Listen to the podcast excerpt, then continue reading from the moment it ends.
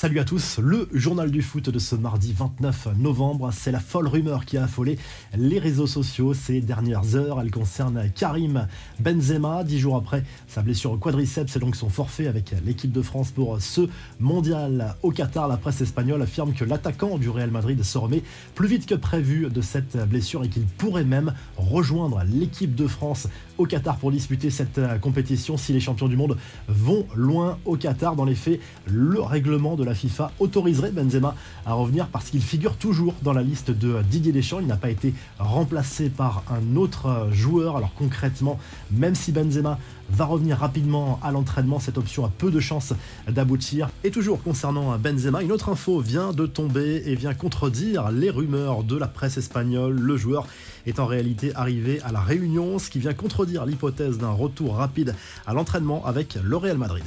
L'actu du mondial, voici le programme complet de ce mardi. Le verdict va tomber dans les groupes A et B avec ces troisièmes matchs de poule à 16h, Pays-Bas, Qatar et Sénégal-Équateur. Les Sénégalais doivent gagner pour poursuivre leur route au Qatar. À 20h, place à Angleterre, Pays de Galles, un vrai derby britannique comme on les aime.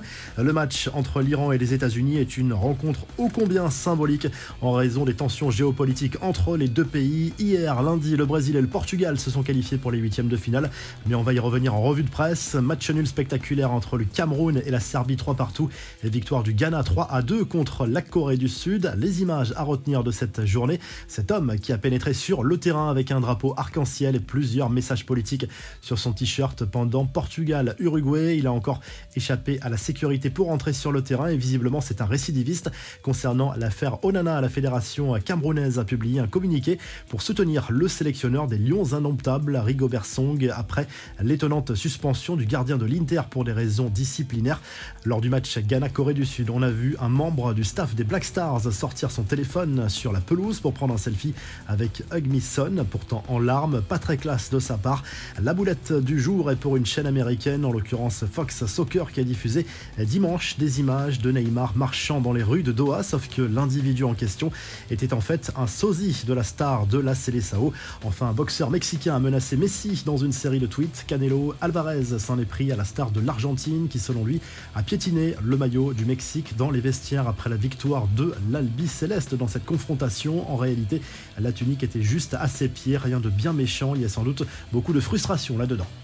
Les infos et rumeurs du mercato, même en pleine Coupe du Monde, l'avenir de Kylian Mbappé fait parler. Prolongé en mai dernier, l'attaquant du PSG a fait parler de lui dernièrement à cause de sa supposée volonté de quitter le club en janvier à cause de promesses non tenues par sa direction, ce qu'il avait démenti ensuite. Luis Campos a été interrogé sur la possibilité de voir l'ancien monégasque revêtir le maillot du Real à l'avenir. Il se porte bien au PSG.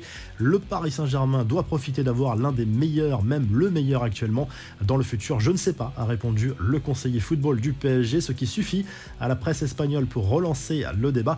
Et puis concernant Christopher Nkunku, Chelsea se rapproche d'un accord pour le transfert de l'international français à l'été 2023. Fin septembre, le buteur du RB Leipzig avait déjà passé sa visite médicale. Un accord total est désormais tout proche pour un transfert à 60 millions d'euros.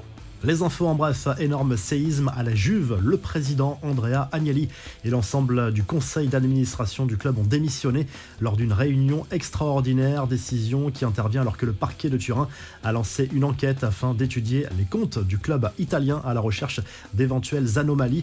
Enfin, nouveau coup de gueule de Nasser El Khalifi contre la mairie de Paris sur le Parc des Princes dans une interview accordée au quotidien espagnol Marca. Notre première option est de rester, mais je ne pense pas que le conseil municipal veuille que nous restions ils font pression pour que nous partions. Une manière sans doute de mettre la pression sur les négociations pour le rachat de l'enceinte par le club.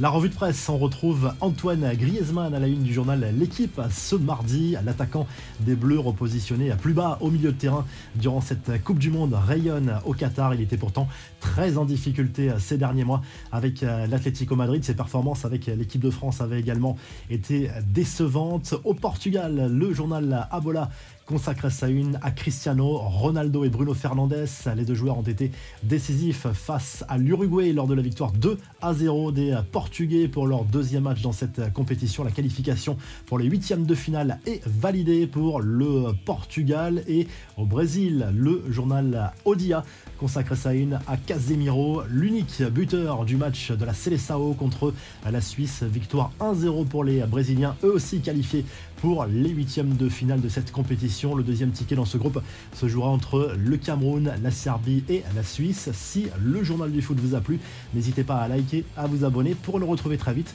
pour un nouveau journal du foot.